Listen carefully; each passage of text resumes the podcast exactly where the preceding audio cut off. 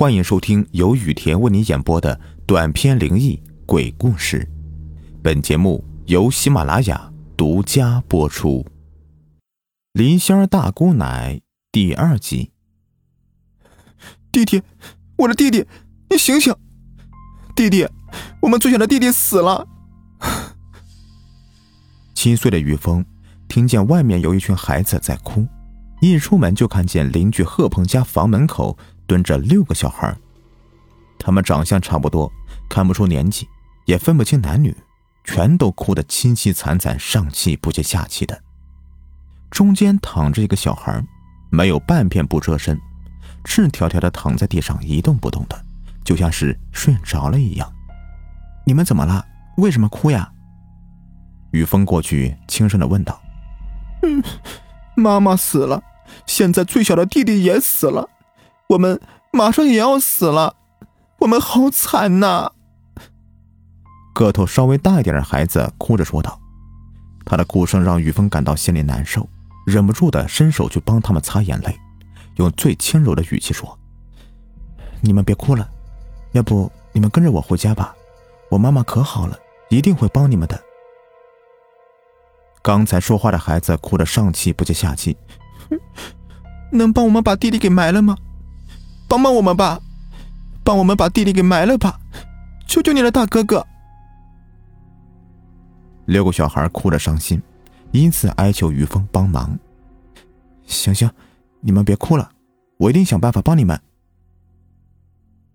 于峰想了好久才答应，毕竟要埋一个孩子，要挖好大一个坑，他可办不到，必须求助大人才行。六个小孩闻言。身体竟然越来越淡，最后消失的仿佛没有出现过一样。啊的一声，于峰被吓得睁开眼睛，发现自己还在家里，刚才的一切只不过是场梦而已。小弟弟别死，你睁开眼看看姐姐。小弟弟，小弟弟走了。还能听到孩子的哭声，慢慢的走到贺鹏家门口，七只小猫依偎在一起。其中有一只已经耷拉了脑袋了，显然已经死去多时了。虽然于峰才七岁，但农村的邪乎事儿他还是听说了一些，小心思动了一下。难道梦里哭的小孩就是他们？想起梦里答应那几个孩子的事情，于峰挖了一个坑，把死猫埋在贺鹏家的院子里。死猫被拿走的那一刻。耳边孩子的哭声戛然而止，一切归于正常。又把其余六只猫仔装进废弃的盆里，于峰想把它们带回家。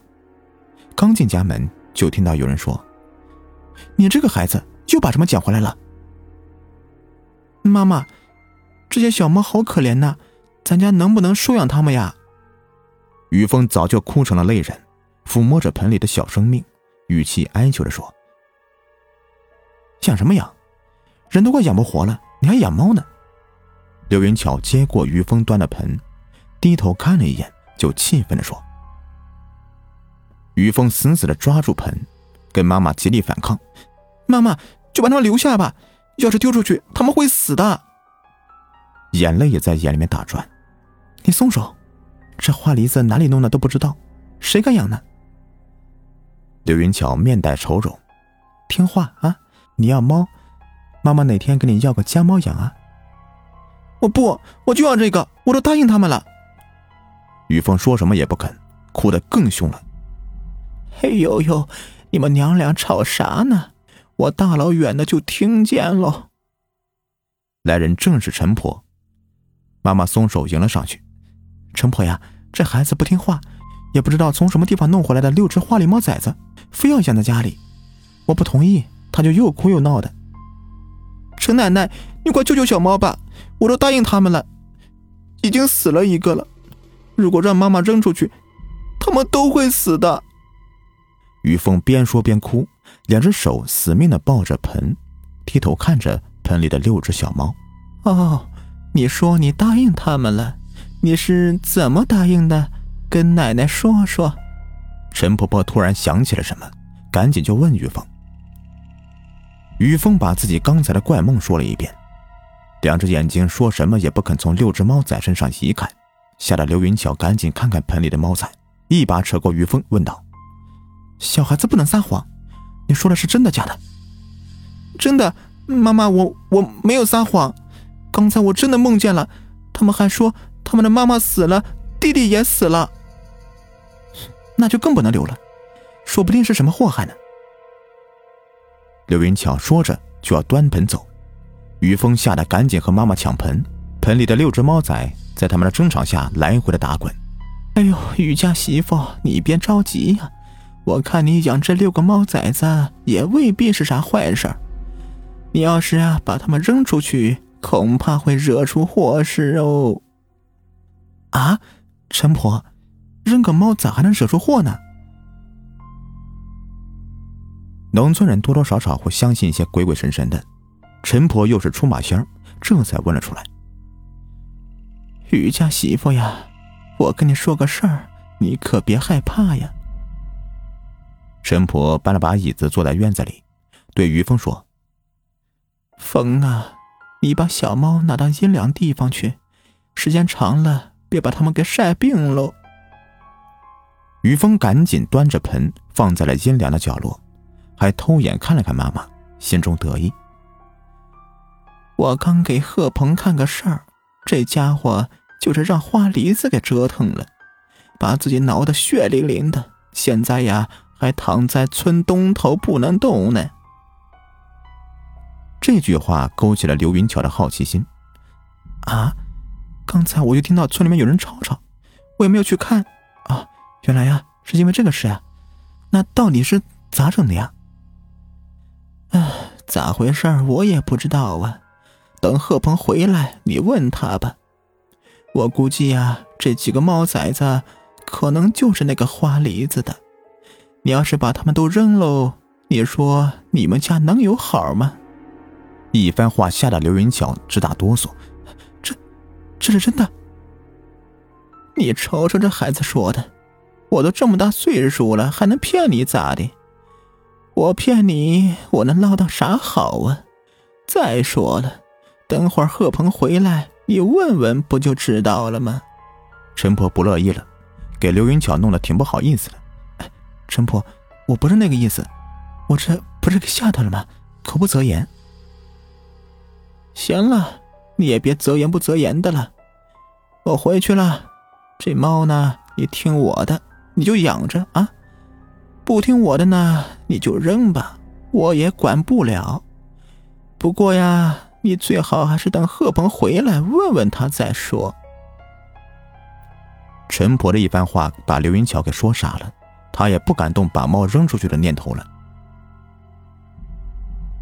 功夫不大，贺鹏被一群人给抬了回来，身上挠的是伤痕累累的，衣服裤子全扯破了。哎呀，贺鹏兄弟，你这咋的了？刘云巧赶紧上前问道。哎呀，别提了，嫂子，让花梨子给迷了，瞧瞧把他给挠的。东子解释了一句，帮着贺鹏慢慢的擦拭伤口。刘云巧凑过去看了一眼，不禁打了个冷颤，身上密密麻麻，到处都是抓挠出来的痕迹，忍不住问道：“大兄弟，你这是咋弄的呀？咋还能让花梨子给迷了呢？没听说那玩意迷人呢。”躺在炕上的贺鹏叹了一口气：“哎呦，嫂子，别提了，就因为嘴馋，想抓个花梨子吃吃，没想到啊，还让这玩意给祸害了。哎呦，真郁闷！听说过黄皮子迷人，还没听过花梨子迷人的呢。”贺鹏气得狠砸了火炕一拳，讲起了上山抓猫，又找张屠夫帮他杀猫的事情。嫂子也不怕你知道，刚才我家于峰。在你家门口捡了一窝猫崽子，还做了个怪梦。刘云巧也把于峰做的梦和贺鹏讲了一遍。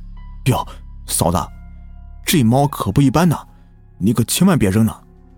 你看看啊，他把我都挠成这个鬼样子，万一找上了于峰，那孩子皮薄肉嫩的，哎呀！贺鹏可不敢再得罪花梨子了，又不敢把猫崽子弄到自己家里来，连哄带蒙的让刘云巧养最好。要是那几个猫崽子死了，说不定怎么折腾他呢？行了，大兄弟，你好好养伤吧，嫂子先走了。刘云桥打个冷战，不敢再听下去了。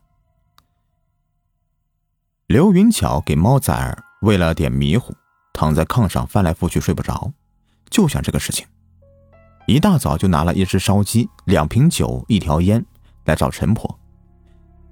陈婆呀，您看我昨天晚上一宿没睡好，就想这个事情，您能不能给说道说道呀？这花梨子咋那么厉害呢？能把贺鹏给挠成那样？那他能不能祸害我们家呀？坐在炕沿上，刘云巧把买的东西递过去，一脸陪笑，直接开门见山。我就知道你今天得来，我就跟你说道说道，这一路仙家，这本事呢也不亚于东北的五大保家仙了，只是很少有人知道罢了。你们对他有恩，祸害你们干啥呀？我看呢，你家那几个小猫崽子灵根不浅，那么小就给人打懵了。你回家弄个牌位供着，把那几个小猫给养好，他非但不会祸害你，还会保佑你们家的。离仙不贪香火，初一十五呢，供条鱼也就是喽。听陈老太这么说，刘云巧也稍稍的放心了。嗯他们真的不能出啥事吗？这贺鹏人高马大的，都让他给祸害成那样。我家于峰他……后面的话刘云巧没有说，打了个冷战。陈婆听了连连摇头：“嗯，不会不会，东北保家仙呐，都是有恩报恩，有仇报仇的。于峰救了他们，对他们有恩，也是和他们有缘，说不定呢，会给于峰一番福报呢。”刘云巧还是感觉不太舒服，陈婆摇了摇头。哎呀，你把院子门口弄个口子，留出一条猫道，他们要走的话，你也不用在意，在你家住个一天呢，就给他们一天吃的。你养三年，六只猫崽子就都跑干净了。再就是啊，这供奉你可别省着，对你家有好处的。啊。供奉倒是可以，家里再穷也不缺那点吃的。可是我也不知道这离仙的名号啊。刘云巧听说是保家仙，心里反感少了一些，还有了供奉的想法。陈婆闭上眼睛叨咕了好一阵，这才说道：“呃，这名号我没有问出来，我家狐仙儿跟我说呀，这方圆几十里的野仙儿都尊称他一声大姑奶。”从那天开始，吉星村便有了供奉离仙的说法，而同时供奉离仙的两户人家挨得很近。来年秋天，所有人的眼睛都亮了，他们家的粮食竟然比别人家要多收一半还多。于峰家靠着这些收成盖起了三间大瓦房，弄得村里人是羡慕不已。贺鹏家也是收成不少，可他平时爱喝酒又爱赌博。种地那点钱呢，让他给花的七七八八的。事情过了，他觉得梨仙大姑奶应该消气了，上山转转，弄点别的野味也不错呀。等他在上山的时候，觉得脖子后面冷风阵阵的，哎呀，好冷啊！下次来得多穿点贺鹏也怕梨仙没有消气，背着夹子套子一路走一路念叨：“哎呦，梨仙大姑奶。”我可供奉你一年多了啊，来山上瞅瞅，你可保佑我能打个野兔子、野鸡啥的啊！突然，一只花梨子挡在了贺鹏面前，冲着他喵喵叫了好几声：“滚开！”贺鹏一脚把那个花梨子踢开，被梨仙大姑奶挠的疤痕呢，随着表情一阵蠕动，像无数条蚯蚓在脸上爬。花梨子喵喵叫了两声，一路小跑没影了。切，他妈的！黎仙大姑奶欺负我，我还能怕你们这些小猫崽子？贺鹏骂骂咧咧的往前走，突然好像被看不见的东西绊个跟头，冲着那个花梨子消失的方向就摔跪下了。想站起来，两条腿是又酸又麻的，怎么也使不上力气。再往山上走是办不到了，一路跪爬着回到村口，两条腿这才有了知觉，慢慢的能站起来了。低头看了眼血淋淋的膝盖，贺鹏忍着痛，弄了点村头的井水洗干净，心里是越想越气呀。都说供保家仙能够保平安，我供了你一年多，上个山都能够让我摔个跟头，我供你有什么用啊？不供了，不供了！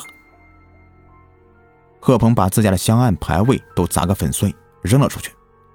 于是又去于峰家念叨：“哎呀，别供那些害人玩意儿了，我供了一年啊！你看，把这腿给摔的，根本就不好使，别信了，害人的。”说着，还就要把于峰家的香案给砸了。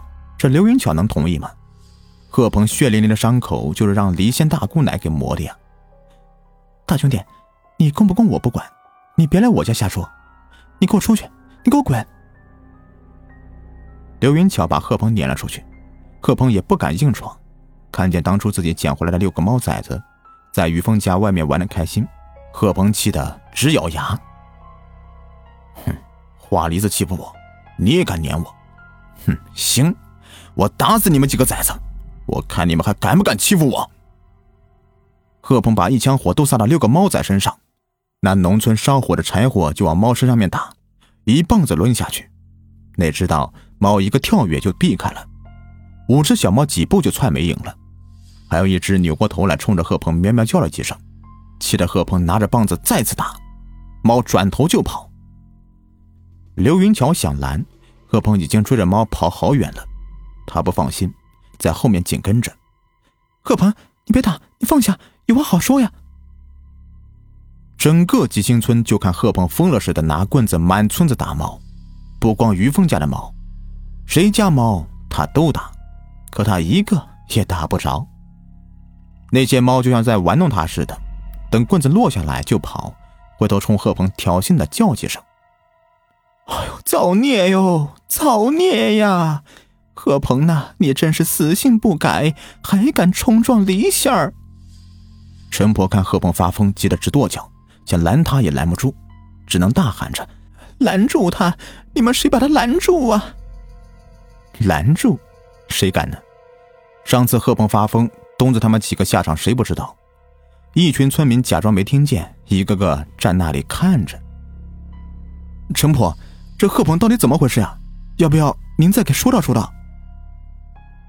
东子实在是看不下去了，看了眼去年留下的伤疤，他还是想先求陈婆帮忙。这件事啊，估计也只有他能够解决了。这还不是得罪了黎仙儿，又让黎仙儿给迷了。啊，黎仙儿迷人，怎么还打猫呀？东子惊得差点下巴没有掉下来。哎呦，这黎仙儿性格和其他仙家都不一样。他们这是啊，在逗贺鹏玩呢。啥？东子看了眼贺鹏追打的猫，还真是。贺鹏累的时候啊，这些猫就故意到贺鹏面前挑衅。贺鹏举起棍子啊，他们就跑。我打死你们！看你们还敢不敢欺负我！我我打死你们！贺鹏骂骂咧咧的追着猫到处跑，两条腿啊被磨的伤，也是不断的往下面渗血。头上、身上乱糟糟的。喵的一声，一只猫好像被打中了腰，惨嚎一声，一跳一人高，照着贺鹏的脸上就挠了一爪子。所有的猫瞬间都跑没影了。